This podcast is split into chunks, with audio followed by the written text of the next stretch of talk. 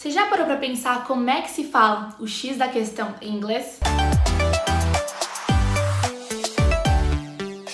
Hey guys, aqui é a Bi e aqui é a Gi. Nós somos as gêmeas do inglês, teachers especialistas em descomplicar o inglês para você falar de uma vez por todas. Se você tá aí falando the X of the question, sinto lhe dizer, mas você errou feio.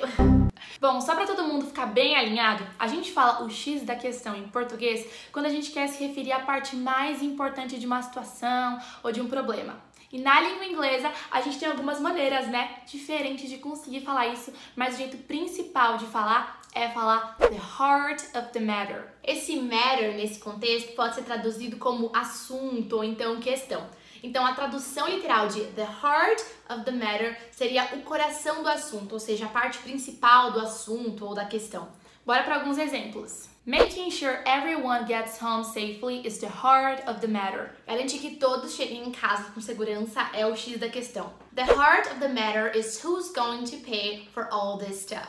O X da questão é quem é que vai pagar por tudo isso.